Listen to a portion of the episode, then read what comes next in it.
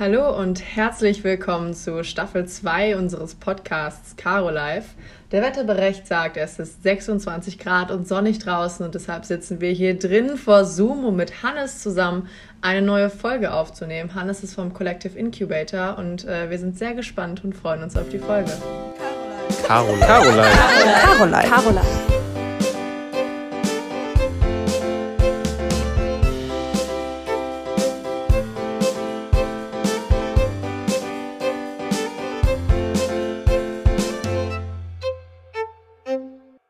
Ich möchte übrigens anmerken, Lüge, also mein PC sagt 22 Grad Celsius. Okay, meiner sagt 26, aber ich dachte auch, gut, das kommt mir aber schon. Vielleicht soll es heute noch 26 Grad werden. Boah, ich habe gestern einmal kurz auf dem Marktplatz gebruncht für drei Stunden und ich habe richtig Farbe bekommen in der Zeit. Also ich hat, war echt ein bisschen sunburned danach. Äh, ähm, ja, ich habe es äh, in einer Stunde geschafft, mir Sonnenbrand zu holen. Also ich glaube, du hast auf jeden Fall die besseren Gene.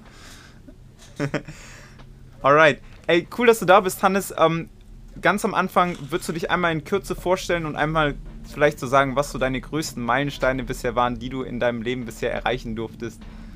Meine größten Meilensteine, die ich erreichen durfte, also das natürlich zuerst äh, zu nennen, ich habe es geschafft, äh, mich fürs Maschinenbaustudium an der RWTH zu entscheiden. Das ist ja der wichtigste Meilenstein im Leben eines jungen Maschinenbauers, würde ich sagen. Ähm, dann, ich glaube, fast noch wichtiger, ähm, ist, dass ich im zweiten Semester äh, einen Verein kennenlernen durfte, den Collective Incubator, und da auch beigetreten bin, der seitdem einen großen Teil meines Lebens erfüllt tatsächlich, also mindestens genauso groß äh, wie mein Studium geworden ist und bestimmt auch fast genauso wichtig, würde ich sagen. Ähm, weil ich darüber auch sehr viele Leute kennengelernt habe und alles. Aber da gehen wir später, denke ich, nochmal drauf ein. Ähm, und ansonsten, mh, hm, das war es eigentlich, was ich so die letzten drei Jahre getrieben hat. Das ist halt äh, das RWTH-Leben, würde ich sagen. Studieren, vielleicht noch ein bisschen neben der Uni was machen und viel anderes macht man ja nicht. Was ist so dein Hobby, dein Ausgleich? Hast du da noch was irgendwie? Ähm, am Anfang von meinem Studium habe ich tatsächlich Handball gespielt. Das ging jetzt leider nicht mehr so gut wegen Corona, aber auch wegen der Flexibilität. Also es ist halt ein bisschen entspannter, wenn man nicht feste abends Trainingstermine hat. Ähm, aber äh, tatsächlich Laufen und Fahrradfahren sind jetzt so meine beiden Go-Tos, also Sport. Ähm, ja.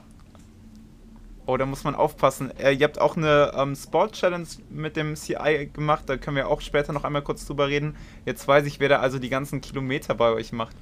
Ähm, wir fangen mit der ersten so richtigen Kennenlernfrage an, obwohl die eigentlich davor auch schon eine Kennenlernfrage war. Ähm, was ist dein Aachener Geheimtipp? Äh, mein Aachener Geheimtipp. Ähm, ich würde sagen, äh, ich weiß nicht, wie geheim er wirklich ist, aber einer der Lieblingssachen äh, ist für mich äh, das Zuhause tatsächlich. Das hat äh, zwei Gründe. Also für alle, die es nicht wissen, ähm, das Zuhause ist halt so eine kleine äh, Bar, ganz süß ähm, das Besondere ist daran, das hat halt so ein bisschen Wohnzimmer-Feeling ist das aufgemacht innen drin. Also stehen eher so Couches drin und nicht so die normalen Barmöbel. Äh, muss man halt mögen. Aber die beiden Gründe, warum ich es halt so äh, cool da finde, einmal, ich bin halt großer äh, Whisky-Enthusiast und da gibt es eine sehr große Auswahl. Ähm, und die haben eine unglaublich große Brettspielerauswahl, die man sich da halt auch leihen kann. Ähm, und ich und meine WG, wir sind große Brettspielfreunde und auch eigentlich der ganze Freundeskreis. Irgendwie hat das mit dem Studium auch angefangen, dass man wieder mehr Brettspiele gespielt hat. Ich weiß nicht, ob das das Altern ist oder was auch immer. Ähm, aber da kann man dann auf jeden Fall super viele Spiele einfach ausprobieren und dabei ähm, gut was trinken und das macht super viel Spaß da immer. Was, was ist so ein Brettspiel, was, was jetzt so ein bisschen underrated ist, was man jetzt nicht so typisch kennt, aber was, wo du sagst, ey, boah, das, das richtig gut? Ähm, tatsächlich haben wir gestern ein neues gespielt, das heißt Quicks. Das ist ein super simples Spiel, das ist so ein Würfelspiel.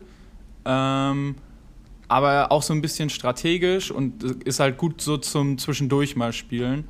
Und äh, was ich auch noch super empfehlen kann, äh, was glaube ich viele Leute nicht auf dem Schirm haben, so Deckbilder-Spiele. Also so kennt man vom, vom PC vielleicht, so Computerspiele, wo man so sich in ein Kartendeck zusammenstellen mu äh, muss. Ähm, aber das gibt es auch als Brettspiele und das macht super Spaß. weil es halt so eine gute Mischung aus Strategie und Glück ist und da kann man immer, ist immer ein anderer Spielverlauf. Ja. ja okay, mega, gut. danke. Also ich muss sagen, ich bin nicht so ein großer Brett- und Kartenspieler. Ich weiß nicht warum, irgendwie war ich das aber auch als Kind noch nie. Aber das Zuhause finde ich trotzdem sehr geil. Also es ist ein sehr, sehr cooler Laden. Kann man auch definitiv so mal hingehen. Auch wenn man nicht unbedingt nur Whisky trinkt äh, oder Brettspiele spielen möchte, ist es auch zu empfehlen. Und ich glaube, die haben auch renoviert jetzt über Corona. Also bin ich auch sehr gespannt, wie das jetzt demnächst aussieht. Ich meine, die haben sogar noch eine Kegelbahn und voll viel so Tischkickerplätze, meine ich. Also auch für die Leute ist da gesorgt. Ja, man kann sogar unten, glaube ich, äh, die Kegelbahn buchen. Also ich glaube, wir haben das mal beim Handball für die Weihnachtsfeier tatsächlich gemacht. Ähm, das ist echt gut und man kann da auch, äh, die Bedienungen und so sind da auch sehr freundlich und man kann da auch so tolle Sachen machen wie, können Sie uns bitte alle 30 Minuten 20 Bier runterbringen und sowas. Das funktioniert da auch echt gut. Sehr gut, dann komme ich mal von der Freizeitfrage wieder äh, ein bisschen weg. Und zwar ist die zweite Frage, was gefällt dir am besten an deinem Maschinenbaustudium oder was begeistert dich halt am meisten daran? Also, ähm, was mich am meisten begeistert, ist, glaube ich, äh, dass ich am Anfang gar nicht gedacht hätte, dass es so abwechslungsreich ist. Ich finde irgendwie die Fächer, ähm, da sind dann doch schon irgendwie krassere Unterschiede drin. Also, ähm, wenn man so ins Studium reingeht, dann denkt man sich ja, ja, hm, Maschinenbau, irgendwas mit, mit Maschinen wird halt vielleicht so ein bisschen Mechanik, denkt man sich, glaube ich, so ein bisschen, was so im WK reinkommt. Ähm, aber wenn dann, wenn da so Fächer wie RT auf einmal auf, äh, um die Ecke kommen, wo, was man erstmal, finde ich jetzt, also ich hatte es nicht so auf dem Schirm, aber tatsächlich sind das dann die Fächer, die mich dann auch so nach hinten hin so überraschen und auch ähm, dass jetzt so ein bisschen einen stärkeren Informatikeinschlag ähm, gegen Ende des Studiums gab, so mit RT, Simulationstechnik, sowas in die Richtung. Äh, das hat mir auf jeden Fall nochmal eine neue Seite von dem, äh, äh, von dem Studium gezeigt und ist tatsächlich sogar eine Richtung, in die ich überlege zu gehen. Von daher richtig Glück gehabt, würde ich sagen. Ähm, du hattest ja vorhin gesagt, dass, das, ähm, dass deine Aufgaben beim Collective Incubator einen großen Teil jetzt auch deines Alltags einnehmen. Wie schaffst du das halt mit der Uni gemeinsam zu kombinieren oder wie, wie machst du das? Wie, wie ist da so deine Strategie? Also ähm, grundsätzlich, ähm, ich bin ja Vorstand äh, beim Collective Incubator. Ich glaube, das ist immer nochmal ganz wichtig zu sagen, dass man da halt auch ein bisschen mehr Aufgaben dann hat als, sagen wir jetzt mal, der durchschnittliche Student oder das durchschnittliche Mitglied. Ähm, wir wollen ja hier jetzt keine Leute von irgendwelchem Engagement verschrecken, auch in irgendwelchen anderen Vereinen nicht. Also der Vorstand hat da nochmal immer am meisten zu tun. Ähm, aber ich glaube, es ist einfach wichtig ähm, und das versuche ich auch, es strikt zu trennen. Also ich habe halt einen, ich bin nicht alleine der Vorstand, ich mache das mit drei wunderbaren anderen Menschen zusammen. Und da ist halt der ganz, klasse, äh, der, äh, der ganz klare Vorteil, dass du kannst denen sagen gerade so, ja, ich muss gerade hier irgendwie für die Uni das Projekt noch fertig machen oder habe zu dem und dem Zeitpunkt keine Zeit und dann kann man sich halt untereinander gut die Aufgaben äh, hin und her schieben und da muss man halt dann auch einfach die klaren Einschränkungen finden. Ich meine, äh, ihr engagiert euch ja quasi auch und äh, das Engagement macht ja auch öfter mal mehr Spaß als das Studium, würde ich sagen. Aber da muss man dann auch einfach ganz hart mit sich sein und sagen, so jetzt ist Studiumzeit, ich packe alles weg, jetzt wird nichts mehr für das andere, äh, außer gemacht und man muss jetzt einfach mal durchziehen, die Zeit über. Das hört sich sehr, sehr, sehr, sehr gut an. Hört sich gut strukturiert an. Hört sich so an, als ob du aus den Kartenspielen eine Menge Strategie mit ins Leben genommen hast. Also richtig gut. Ähm, dann nach den beiden Fragen gibt es jetzt äh, noch die finale Frage. Ähm, früher war das eine der 21 Fragen, um sich 36. zu verlieben. Äh, oh, 36. Die hatten wir aber auch irgendwann durch, außer so ein paar, die ein bisschen unangenehm waren. Die habe ich gecuttet. Ich habe jetzt aber eine Internetseite gefunden mit 210 Fragen. und da suche ich mir jetzt jede Woche eine raus. Und diese Woche ist, ähm, was war dein schönstes Urlaubsereignis?